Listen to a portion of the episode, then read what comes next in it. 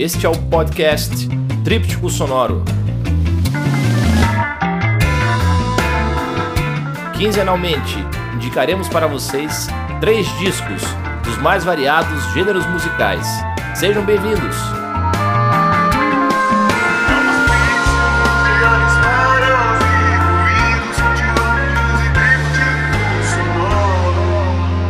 Sejam bem-vindos novamente ao nosso podcast Tríptico Sonoro.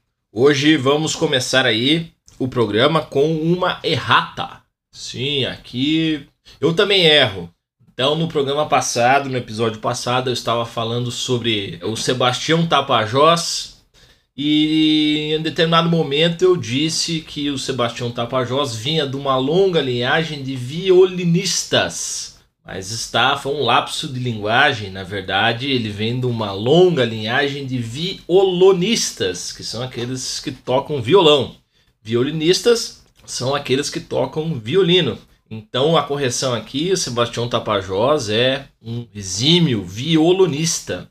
É um dos nossos é, espectadores me enviou essa observação e outros também agradecendo muito pelo episódio, dizendo que gostaram muito dos discos, especialmente esse disco que eu citei do Sebastião Tapajós. A nossa audiência vai crescendo a cada episódio. Então peço a você que está ouvindo aí hoje que curta, siga nas redes sociais, na, nas plataformas de streaming, compartilhe. Pode compartilhar tanto no Twitter, quanto no Facebook, quanto no próprio Instagram. Tá? Aproveite aí no WhatsApp também, mande para os amigos que gostam de música. E assim nós vamos fazendo com que o programa seja cada vez mais conhecido. Para começar então o nosso episódio de hoje, vou já abrir com uma homenagem e com uma homenagem a um grande músico que faleceu este ano, 2021, janeiro de 2021, faleceu de Covid, complicações causadas pela Covid-19, é aos 82 anos. O seu nome é Elias Rabani, e o Elias Rabani, para quem não conhece, é um músico, compositor, um maestro, um artista libanês. O Elias Rabani, portanto, teve uma carreira muito interessante. Ele é o irmão mais novo dos Rabani Brothers, que são músicos, artistas muito conhecidos no Líbano. Os irmãos, né? É o Assi Rabani e o Mansur Rabani. O Assi Rabani, é, ele inclusive é marido da cantora Fairuz. Aqui no Ocidente, né, nos países, no Brasil principalmente, a gente não tem muita notícia é, da música do Oriente Médio. Eu gosto bastante, sou um apaixonado pela música do Oriente Médio, música persa, música do Líbano, da Síria. Então a gente não conhece muitos artistas e não sabe a dimensão que esses artistas têm. Fairuz, para quem não conhece, ela é como se fosse assim uma espécie de Maria Callas do Líbano, uma espécie até de Amália Rodrigues libanesa. E casada, portanto, com esse Assim Rabani, que é um dos irmãos dos Rabani Brothers, que tocam músicas tradicionais do Líbano e o irmão mais novo é o Elias Rabani. Mas o Elias Rabani, ele gravou, ele saiu um pouco, digamos assim, dessa linhagem de música tradicional libanesa, saiu um pouco dessa esfera e gravou um descasso aí que está dividido em dois volumes que se chama Mosaic of Orient, né? Mosaico do Oriente, dividido em dois volumes. Eu estou indicando aqui hoje para vocês é, que escutem o volume 1 que saiu em 1972. Mosaic of Orient, Elias Rabani, 1972. Um disco normalmente classificado como é, uma mistura de soul, world music, é, psicodelia de forma geral. Em algumas faixas, né, a gente tem aí uma mistura muito interessante de rock, pós-rock ocidental, timbres de música ocidental com alguns instrumentos do Oriente. Tanto é que o subtítulo desse, desse disco, né? Nai, Buzouk and Guitar. Né? Guitar é violão, né? no caso em inglês, guitarra é violão, e elétrico e guitarra é guitarra. Né? O buzouk é uma espécie de um alaúde, um instrumento, o é um instrumento muito conhecido na Grécia e na Turquia, mas que se tornou popular esse tipo de alaúde justamente pelo trabalho que fizeram os Raban Brothers. Né? E Nai, acho que mais gente já deve ter ouvido falar dessa flauta, também conhecido como Ney, Ney Flute. né, que é uma flauta de origem persa com um som bem característico. É, então o Elias Rabani nesse disco ele conseguiu fazer uma junção completamente estranha. é o disco é muito incomum, a gente tem diversas texturas. Boa parte das músicas também lembra um pouco trilha sonora de filme. A música que eu indico, que nós vamos ouvir um trecho agora aqui, é Always in My Heart, a música 6, Always in My Heart. Vamos ouvir um pouco para vocês sentirem qual é a onda do disco do Elias Rabani.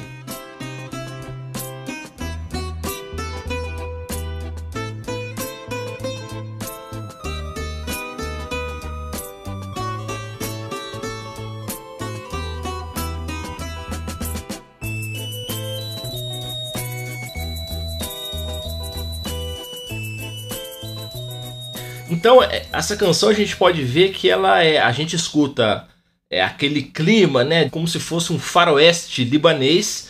E em algum momento entra a flauta, a Ney Flute, fazendo ali as suas, as suas linhas com o seu timbre característico.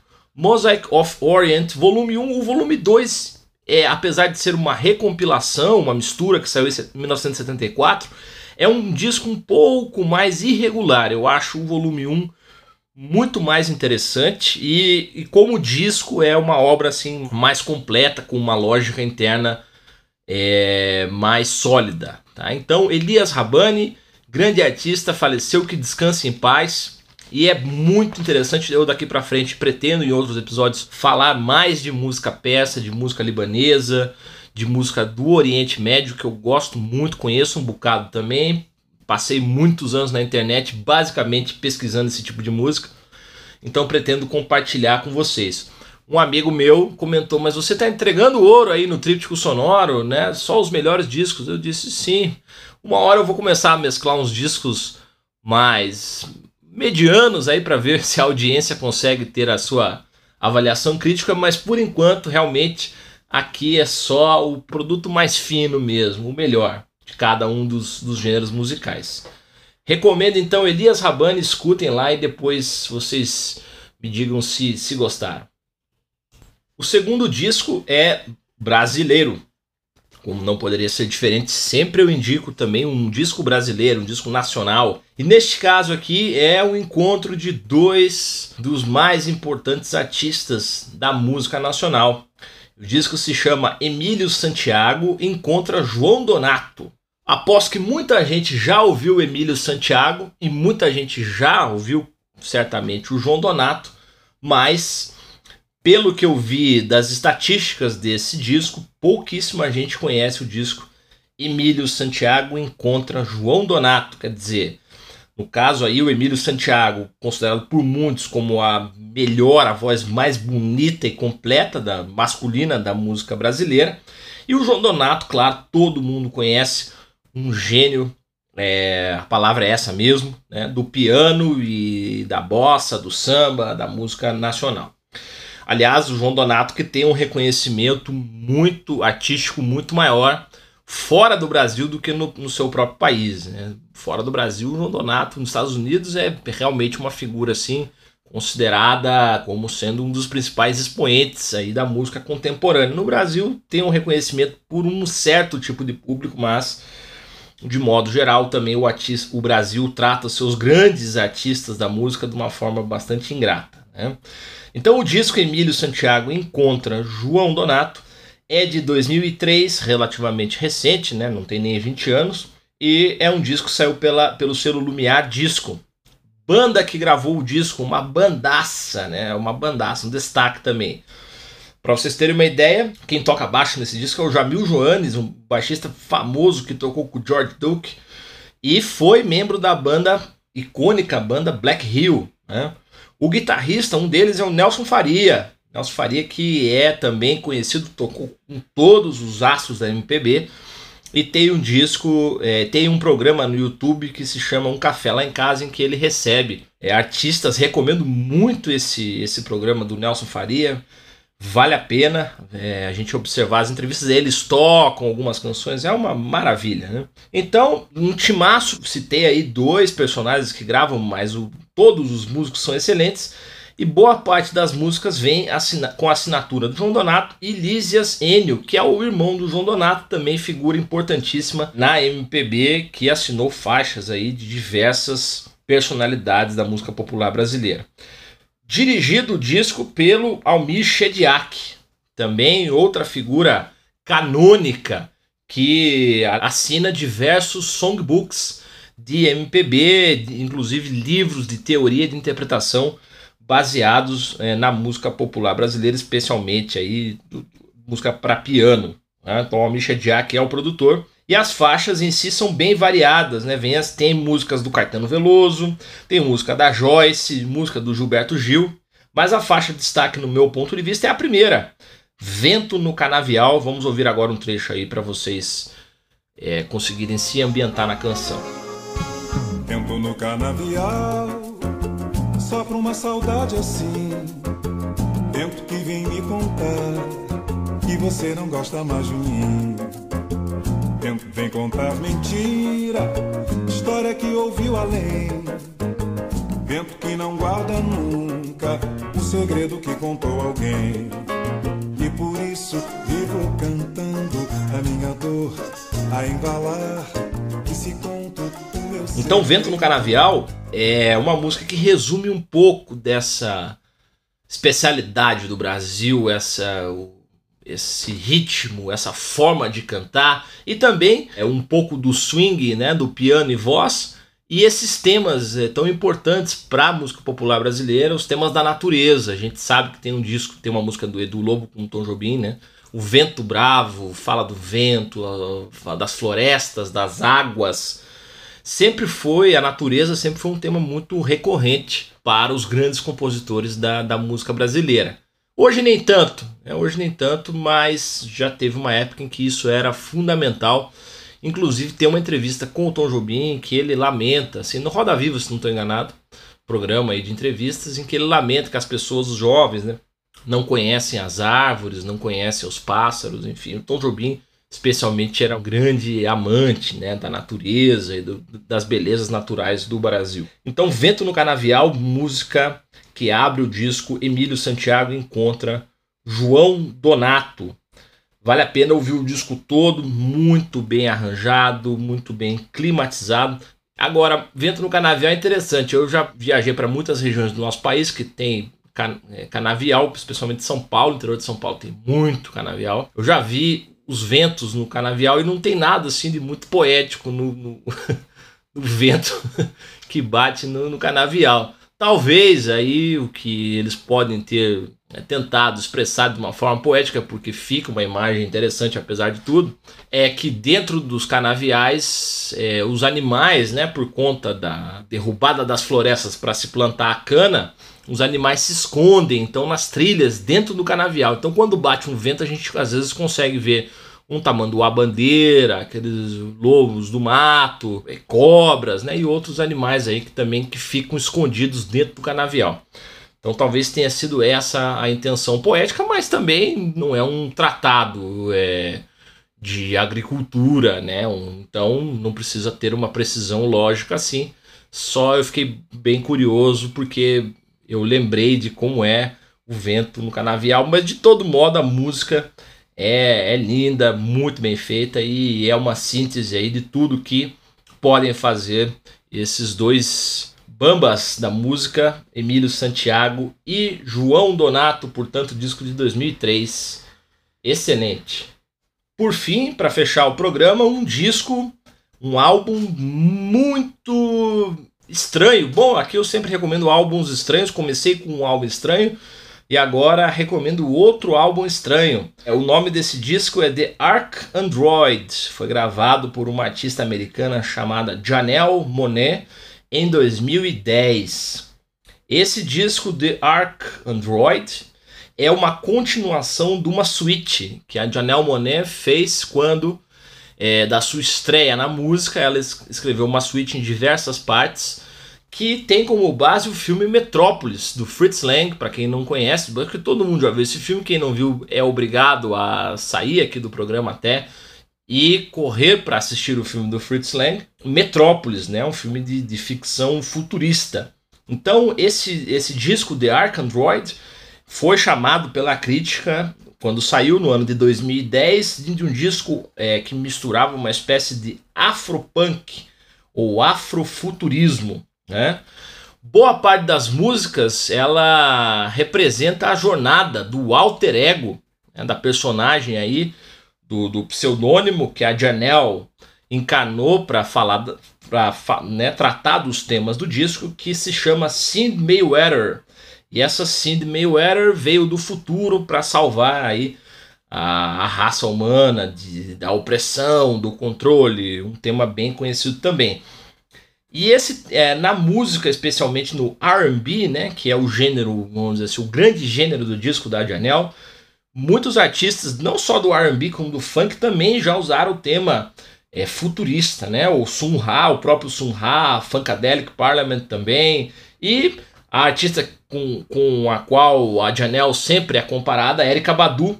Erika Badu também trata desses temas de sci-fi, né? De ficção científica de vez em quando. Né? É, a própria Beyoncé, a própria a Beyoncé gravou um disco, um dos discos mais famosos da Beyoncé, I Am Sasha First Sasha First é um alter ego da Beyoncé que depois ela publicamente disse que o alter ego havia morrido e assim por diante. Bom, a tentativa da Janelle Monáe The Ark Android diz que ela passeia por diversos gêneros e diversos ritmos também, um disco longo, mais de uma hora de música. A tentativa dela, portanto, é reunir o melhor da tradição é, da música da, da do R&B, com música com rock, com trip hop, pós-punk e assim por diante, com música eletrônica também, e contar essa história como um fio narrativo. Claro, lembra bastante a tentativa do novamente, né, do já foi mencionado aqui em outra ocasião do David Bowie, David Bowie inclusive que criou também o Zig Stardust que era um personagem que aparecia nos shows, ele tinha toda aquela história do, que ele encarnava na, nas narrativas do seu disco. Né? Então a Janelle Monet encarna essa personagem, na foto de capa tá ela assim, com uma coisa bem afrofuturista. É muito interessante. Muitos críticos não, não gostaram justamente dessa amarração, assim, acharam que a amarração literária do CD não é muito forte, que as faixas enfim, são, são frouxas em relação ao roteiro, mas isto vai da opinião de cada um, né? Não é algo também unânime. Quando saiu o disco em 2010, é, foi considerado assim, ó, muitos consideraram o melhor disco do ano, acharam que era uma revolução na música pop, no pop rock, etc. Depois, a carreira dela, da Janelle Monáe, não foi muito pra frente assim. Claro, teve um sucesso relativo, ela tá no cinema, etc. Hoje em dia, mas não foi aquele estouro que todos aguardavam. De todo modo, a música que é, me chama muito a atenção, justamente por lembrar coisas da Motown, do Jackson 5, do próprio Michael Jackson, é Locked Inside. Vamos ouvir um trecho aí de Locked Inside, uma das grandes faixas desse disco, The Ark Android.